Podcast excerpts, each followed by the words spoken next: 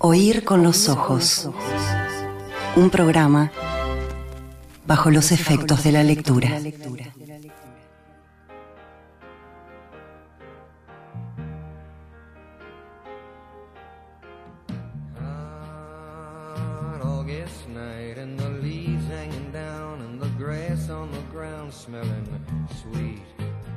Miembros de la orquesta, Emanuel Bremerman,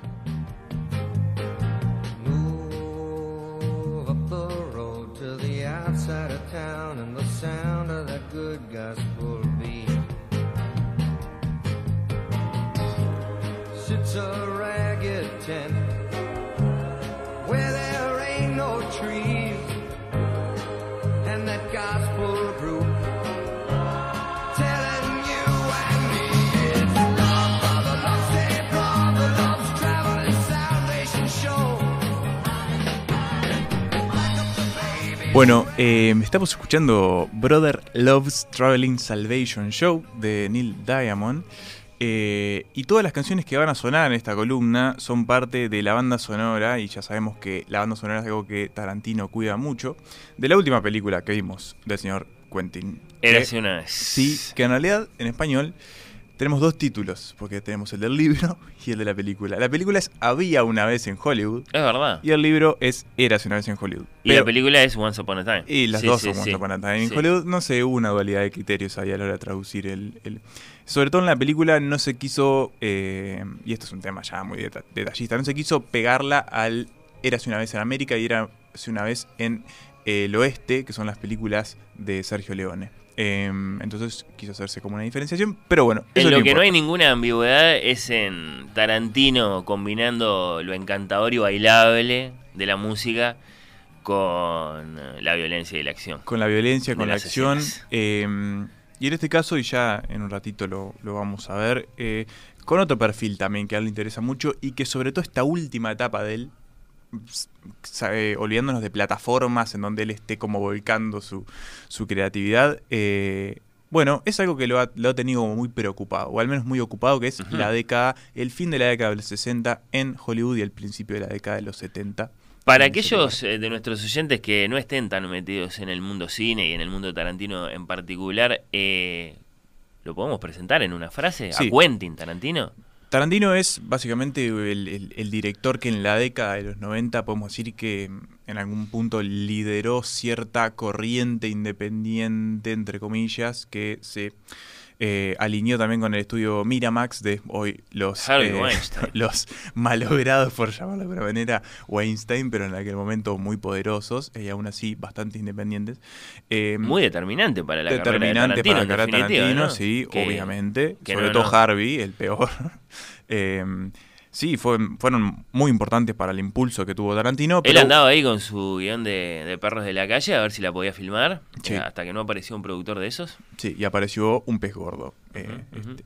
Pero bueno, Tarantino sí, un, un hombre que en la década de los 90 como rompió con varias de los esquemas, digamos, de, de lo que se estaba filmando en Hollywood, desde Hollywood, recordemos la década de los 80, muy apegada como a la espectacularidad, de determinados como relatos más de corte, bueno, sí, eh, no sé, Spielbergianos, por decirlo Bueno, de alguna claro, manera, ¿no? década- sí. No, segundo de, de Spielberg, sí, los 80, claro. Sí, eh, entonces, bueno, llega como a liderar esta camada que también no es que tengan contacto, pero en algún punto ciertas formas de hacer se empiezan a, a conectar, ¿no? No sé, más Linklater, Soderbergh, Tarantino también es como una punta lanza.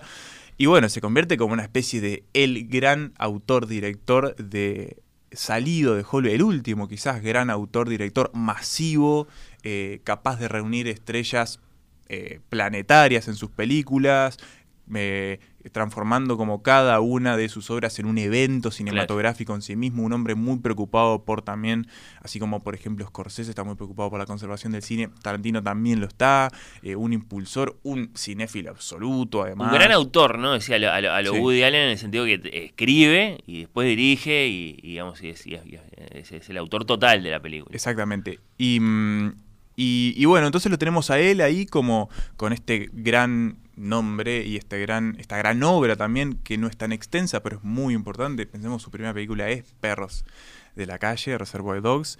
Después viene Pulp Fiction. Esa ya es la segunda, Sí, claro. o sea, Pulp Fiction es su segunda película y quizás sea una de las películas, una de las mejores películas de los últimos Ahí ya 30 entró en el. Salón de la Fama, claro. Y, y entonces, bueno, evidentemente su nombre explotó a niveles eh, exponenciales. Pero bueno, ¿quién es Tarantino? Uno de los directores más importantes, uno de los directores de cine más importantes de los últimos 30 años.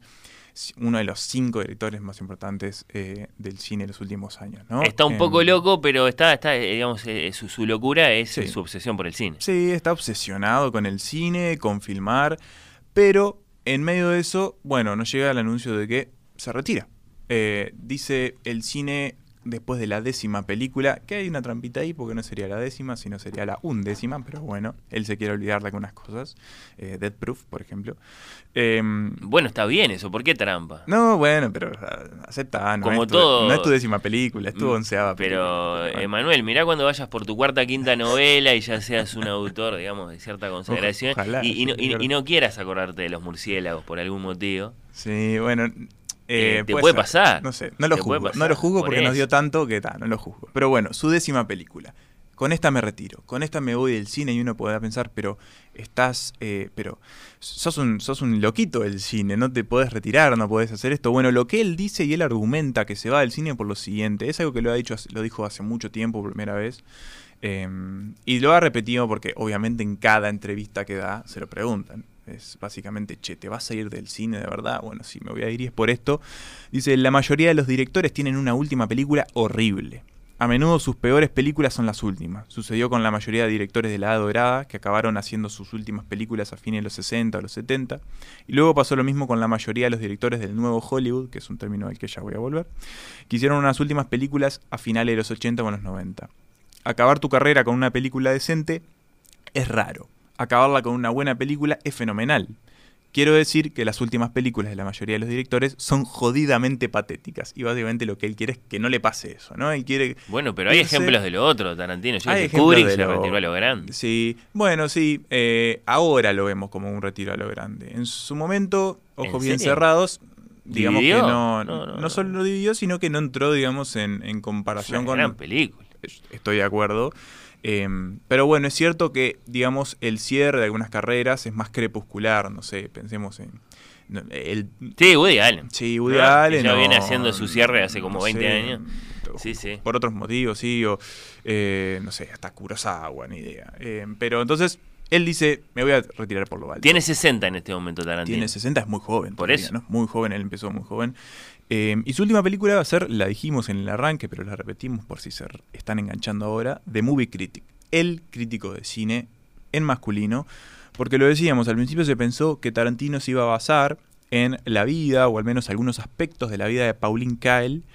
Que quién era esta mujer? Bueno, era una crítica eh, de cine estadounidense muy popular que escribió para la New Yorker entre el 68 y el 91 y que fue una figura que ayudó mucho o estuvo muy vinculada a toda esta generación que se llamó el Nuevo Hollywood, que fue este momento de la industria donde directores jóvenes como Scorsese, De Palma, Spielberg, eh, eh, Schrader, no sé, un montón de directores que hoy para nosotros son como están consolidados y son como los maestros que todavía están vivos, ¿no? Coppola, Claro. eh, decidieron romper con lo que estaba pasando en Hollywood, romper con un sistema de eh, filmación a partir de los estudios donde los directores eran menos, meros, digamos, eh, directores de orquesta, quizás, ¿no? Que mm, quizás lo que hacían era como más articular para convertirse en autores y decir un montón de cosas que no se estaban diciendo en el cine. Eso es muy interesante desde el punto de vista histórico, otra historia es para los guionistas después, pero yo pienso a veces en, en las muchas películas que les gustan a mis padres, ellos me pueden nombrar un montón que vieron en, en- en sus tiempos de, de matiné o que bueno,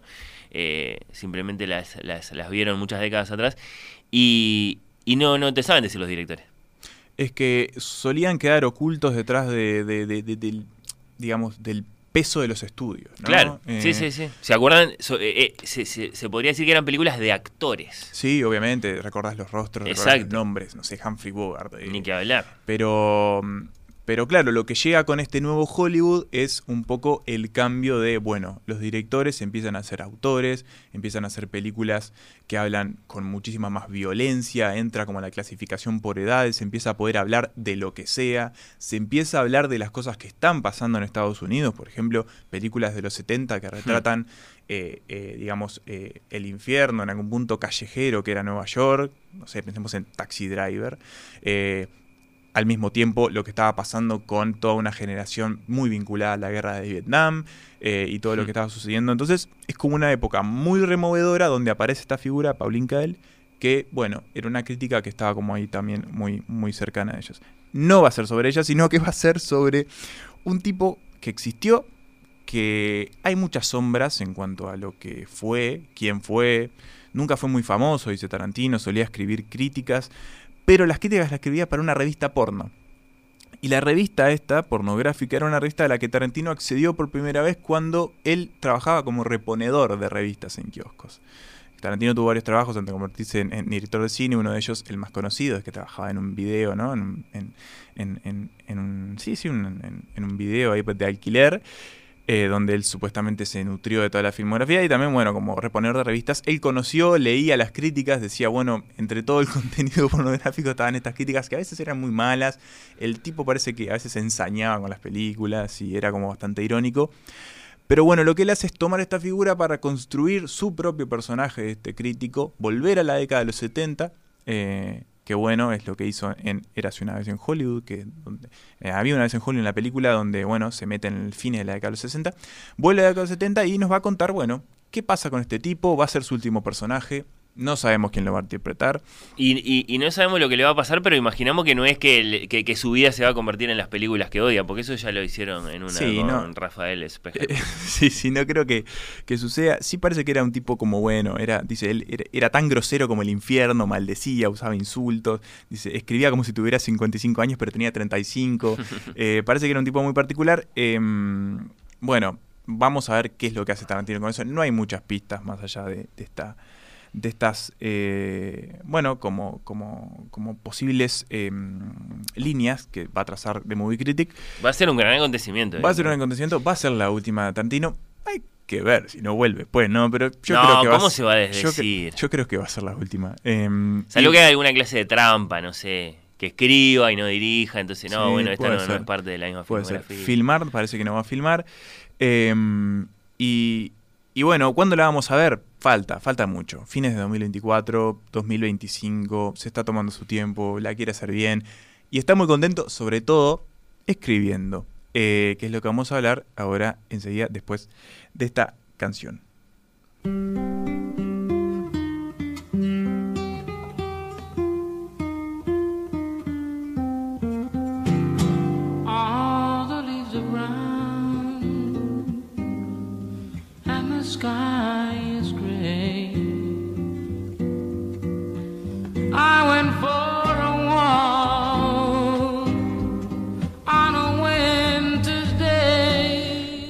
Ahora sí, eh, seguimos con las canciones de Había una vez en Hollywood. Esta es una canción que es parte, para mí, la mejor escena de la película. eh, y es la versión de California Dreaming, pero de José Feliciano.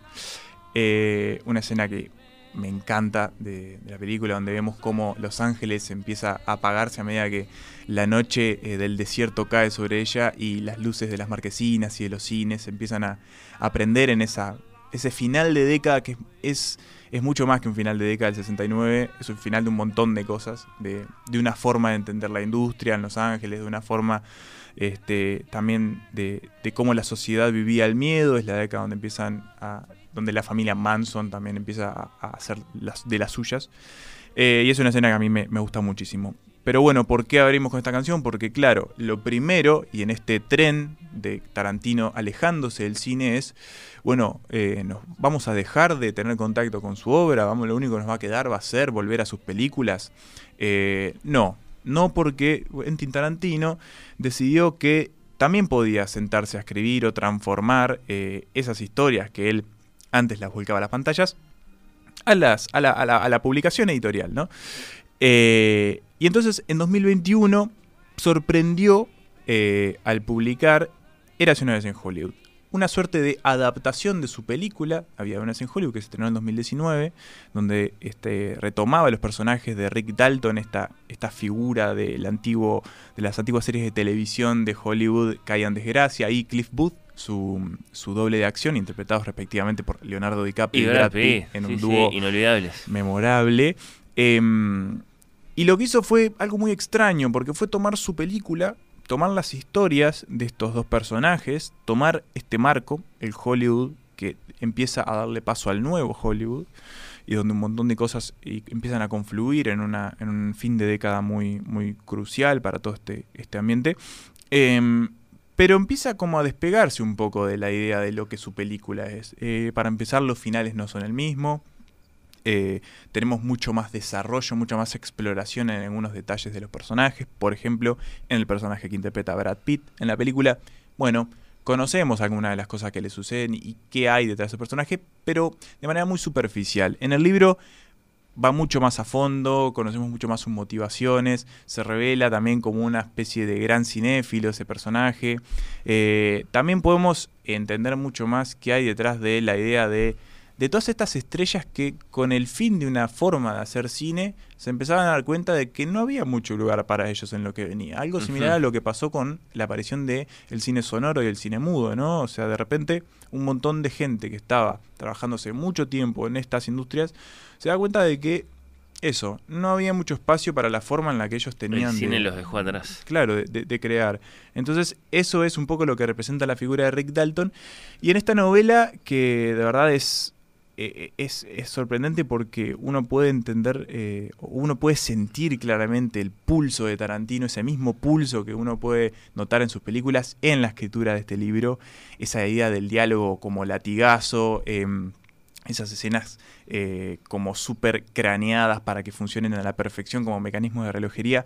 eh, y, sobre todo eso, ¿no? Como una, como una, digamos, como una sensación de que, de que la escritura también, eh, no sé, en algún punto está cuidada al extremo, como pasa en las películas. A mí me pasa que, que siento que las películas de Tarantino son como, como esto, no le falta nada en ningún lugar en el punto de vista de guion. Bueno, en esta novela pasa lo mismo, que se lee volando, eh, de verdad es muy ágil. Y- ¿Sabemos si es una iniciativa puramente del propio Tarantino o si vino uno a decirle, No. no, ¿por qué no agarrás este guion que tiene esta y esta cualidad y lo, y lo adaptás? Fue una iniciativa propia porque, claro, eh, eh, abarca tanto Había una vez en Hollywood que mm, en algún punto sintió que podía como expandir mucho más ese mundo y, y- y bueno, lo hace, lo lleva por lugares nuevos. Este, No, no lo conocemos a Tarantino lector de novelas, ¿no? No. ¿Acaso lo empezaremos a conocer ahora? No, y, y sigue bebiendo y eso sí se nota que las influencias son quizás mucho más cinematográficas que, que literarias en, en la novela. Em, pero bueno, eh, está publicada por Reservoir Books, que bueno, no sé si la editorial se llama por la película de él, pero... Es una no inquietud. sé, el- sí.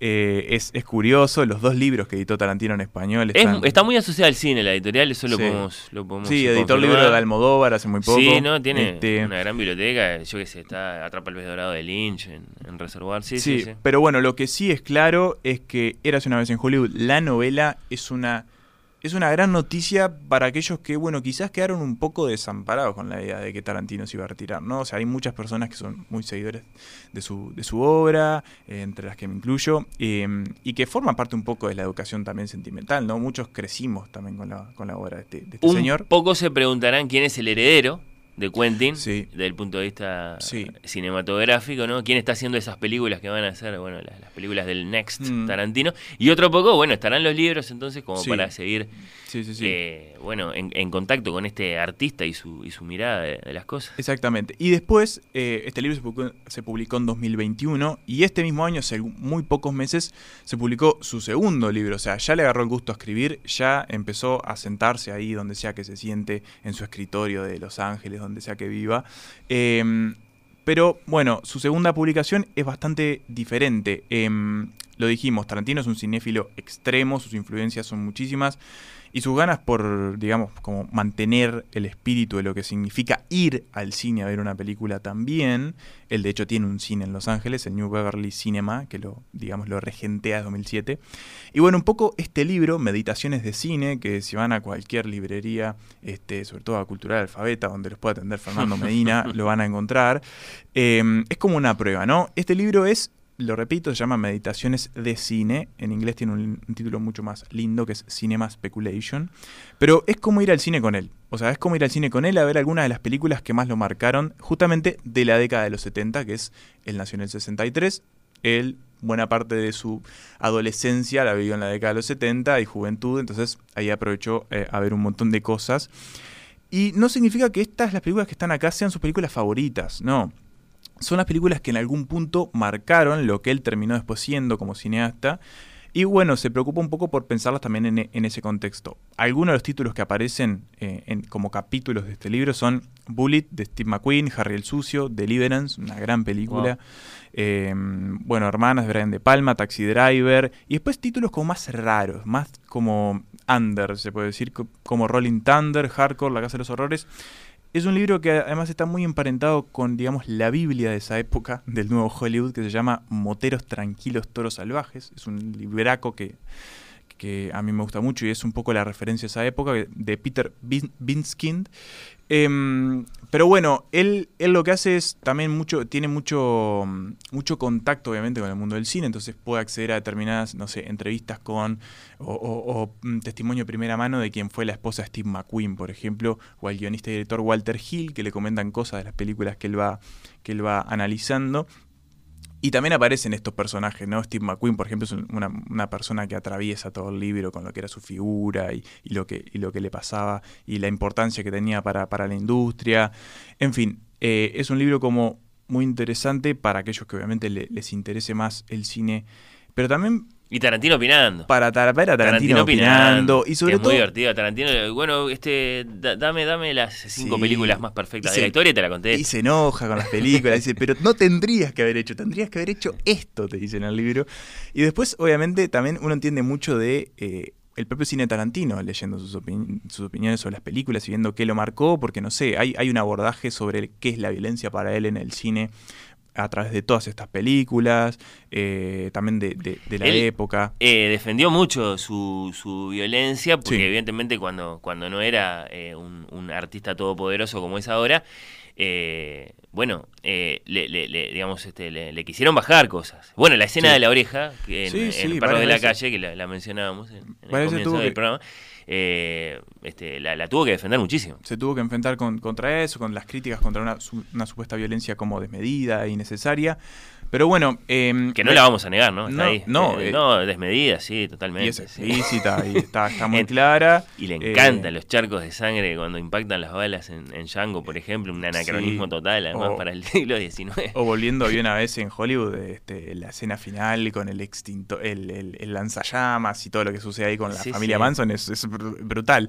Pero, pero bueno, Meditación en Cine, una recomendación que les hago si les interesa ir por este libro, Tomamos que, nota. que de verdad eh, para mí está excelente es primero ver la película que Quentin te dice que va a hablar y después ir a ir a leer su capítulo. ¿Son todas fáciles de encontrar? Son fáciles de encontrar. Sí, bien, eh, no voy a la decir mayoría. dónde. No, bueno. Son fáciles de encontrar. Hoy se encuentra todo muy fácil. Eh, pero está bueno eso de ir a ver la película y después leer el capítulo porque es como sentarse con él al lado de la butaca. Eh, en la butaca contigua, que igual ir al cine con Tarantino debe ser bastante insoportable porque no debe parar de hablar. Eh, y después ir en el auto con él comentando la película que. Claro, sí tenés claro ¿no? de qué estás hablando, claro, también, ¿no? sí, sí, Porque sí. se refiere todo el tiempo a detalles, a escenas, a, sí. a giros. Y el libro tiene un montón de, de nada, de pasajes que están muy buenos y que explican sobre todo la, la, mentalidad que tiene él sobre el cine. Pero quería solamente para hacer como un crossover de, de, de personas uh -huh, o uh -huh. personalidades del cine que uno no esperaría sentir cercanas, como por ejemplo Tarantino y Almodóvar. Quería leer un, un pequeño, un, una pequeña parte donde, bueno, Tarantino nos cuenta cómo él en algún punto sintió que encontraba un lugar en el cine a partir de la película Matador de Almodóvar, que eh, enseguida vamos a buscarla. Emanuel tiene los dos libros de Tarantino eh, con él, Érase una vez en Hollywood, su novela basada en el guion de su película y sus meditaciones de cine. Eh, Ambos eh, suficientemente gorditos los libros, eh, deben andar en las 400 páginas ambos. ¿Qué te marcaste? Bueno, acá me marqué lo que él cuenta de esa película. Cuando vio la película de, de Almodóvar, Matador, y dice, este, él trabajaba en el video ahí, ¿no? O sea, comando las películas, Sí, diciendo, sí. bueno, llévate esta que esta está buena, ella me gustó. Tachando Este, cuponeras. Sí, sí, sí. Y bueno, él dice, eh, vio Matador de Almodóvar, una de las primeras del español, y dice, aunque claro, por entonces yo no era un director de cine profesional, era un friki del cine insolente y todo. Aún así, cuando pasé a la realización cinematográfica profesional, nunca permití que esa gente me impidiera nada. Los espectadores pueden aceptar mi obra o rechazarla, considerarla buena o mala, quedarse indiferentes. Pero en mi cine siempre he abordado con actitud temeraria el posible resultado final. Una actitud temeraria que en mí surge de manera natural. O sea, en serio, ¿qué más da? Es solo una película. Pero a la edad adecuada, alrededor de los 25 años, y en la época adecuada, los años 80, la temeridad demostrada por Pedro Almodóvar fue todo un ejemplo. Mientras yo veía a mis héroes, los inconform- inconformistas del cine estadounidense de los años 70, capitular ante una nueva manera de trabajar solo por conservar su empleo, la temeridad de Pedro ponía en ridículo las calculadas concesiones de todos ellos. Mis sueños cinematográficos siempre, siempre incluían una reacción cómica a lo desagradable, de manera análoga a la conexión que se establecía con las películas de Almodóvar entre lo desagradable y lo sensual. Sentado en un cine arte de arte y ensayo de Beverly Hills, viendo en una pared gigante aquellas imágenes parpadeantes en 35 milímetros de vívidos colores y apasionantemente provocadoras, una demostración de que podía haber algo excitante en la violencia, me convencí de que existía un lugar para mí y mis violentas ensoñaciones en la filmoteca moderna. Modelo eterno, Pedro, de cineasta valiente y autodeterminado. Sí, y quizás la eh, el responsable de que hoy tengamos a Tarantino también, ¿no? Como, El gran inspirador. Mm, sí, sí, sí, sí. Eh, sí, lo reconocemos así a Almodóvar, ¿no? Sí, Sí. Evidentemente no le pregunta a nadie cómo tienen que ser sus películas. No, So- so- va y las hace, y las hace muy bien. Bueno, sí, sí, esa es otra cuestión. Sí. Pero este, pare- parecen películas muy, muy personales de él. Eso, Sí. sí. Bueno. Siempre, siempre, siempre. Repetí- repito los títulos de la dale, por obra, favor. la escueta obra Tarantino literaria, pero el primero es Érase una vez en Hollywood, una adaptación de su propia película, Había una vez en Hollywood, que también la pueden encontrar por ahí. Eh, va y viene en los servicios de streaming. Eh, y la otra es Meditaciones de Cine, un ensayo más sobre, sobre las películas que lo marcaron. Que, Este eh, salió hace poquito. sí, hace eh, nada, Se lo encuentran meses. muy fácil Sí, por sí, ahí. sí. Y bueno. los dos libros de Quentin Tarantino, del que ya sabemos entonces que, bueno, eh, solo tiene una película por estrenar. Una más, de Movie Así lo dijo. Mm. Va a ser en los próximos, bueno, no sé, meses, años. eh, ese, ese estreno y que entonces a lo mejor se va a dedicar de lleno a la literatura. Sí, sí. Si pasa así, Sí. no está mal. Como Michael Jordan cuando dejó los Bulls y, se fue a jugar al béisbol, Sí. pero en serio. En serio, le- Pero en esperemos que le Sí. vaya mejor. Capaz además, que, sí, cap- o, o no, o capaz que vuelve y mete otros tres anillos. Vos decís que I'm back.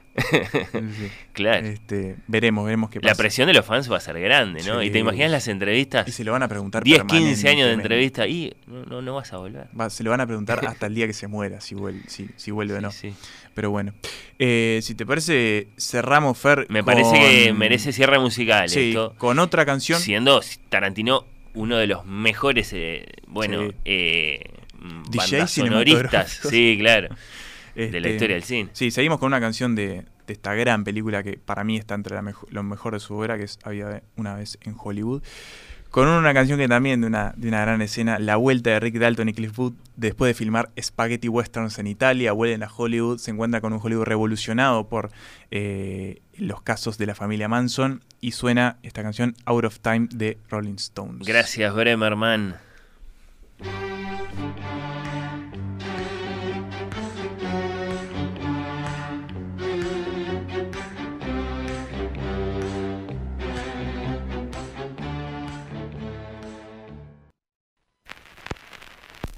Oír con los ojos. ¿Ves lo que te digo?